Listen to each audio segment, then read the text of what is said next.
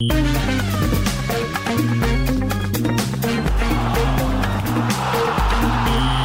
tudo pronto para as outras histórias do desporto. É a história que se junta a nós, a jornalista do Observador, Mariana Fernandes. Olá, Mariana. Bom dia. Olá, bom Boa dia. terça-feira. Começamos no atletismo.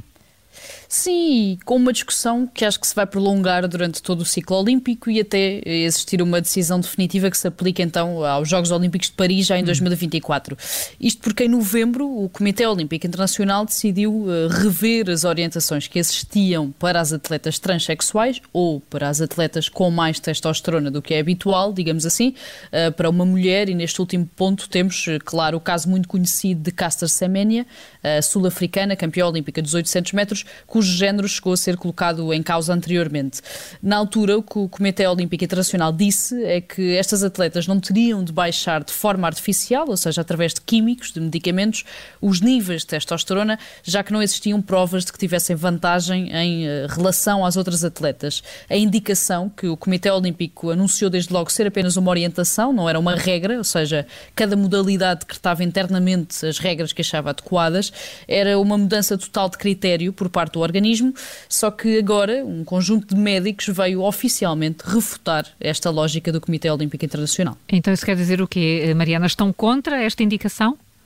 Sim, uh, vários especialistas em medicina desportiva que trabalham para a World Athletics, portanto, o organismo que regula o atletismo a nível mundial, para a World Triathlon, do triatlo, ou para a International Cycling Union, do ciclismo, uh, uniram-se numa intervenção que defende que esta nova orientação abre a porta a injustiças no desporto feminino.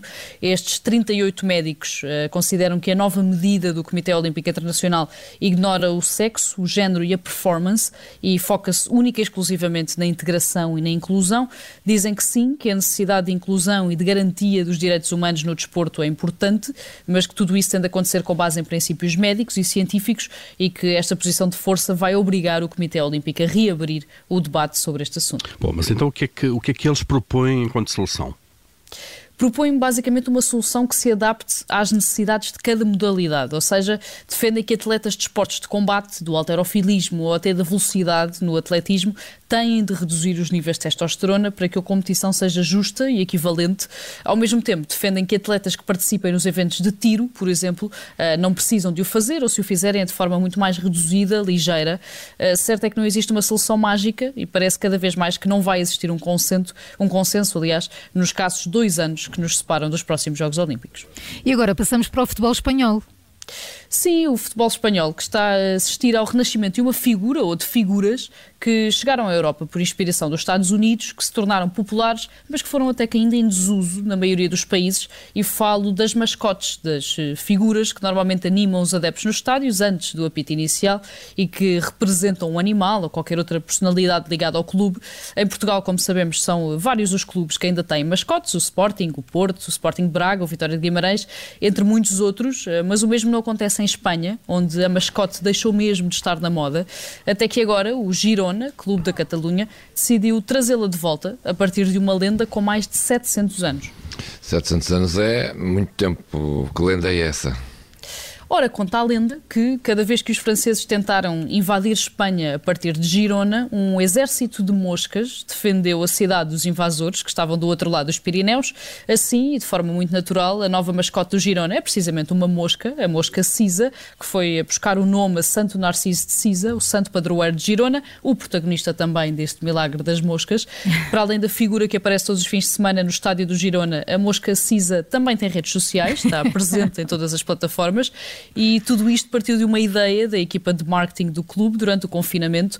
A ideia era encontrar uma figura que encarnasse os valores do clube e que, os adeptos, particularmente, claro, os mais pequenos, pudessem acarinhar. Uhum. Chegaram a colocar três animais diferentes, todos ligados à história da cidade, em votação, mas a mosca ganhou com muita vantagem e agora, sempre que o Girona joga em casa, lá, lá está. está a mosca cisa. a mosca cisa. Terminamos ainda em Espanha. Sim, e com uma notícia que até pode ter mais leituras políticas do que propriamente esportivas, então. isto porque a Federação Espanhola de Futebol anunciou que pela primeira vez em 18 anos a seleção espanhola vai jogar na Catalunha. O jogo está marcado para o dia 26 de março, é um particular contra a Albânia, que vai acontecer no estádio do Espanhol, em Cornelá. A seleção espanhola não joga em território catalão desde fevereiro de 2004, quando defrontou o Peru, também num encontro particular, e no Estádio Olímpico Luís Companys, em Barcelona, aquele que foi o principal local dos Jogos Olímpicos 1992. E é assim, com notícias do primeiro jogo em 18 anos da seleção espanhola na Catalunha, que as outras histórias do desporto chegam ao fim. Mariana, obrigada. Até amanhã. Até amanhã.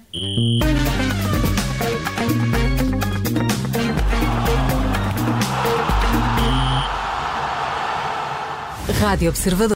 Obrigada por ter ouvido este podcast. Se gostou, pode subscrevê-lo, pode partilhá-lo e também pode ouvir a Rádio Observador online em 98.7 em Lisboa e em 98.4 no Porto.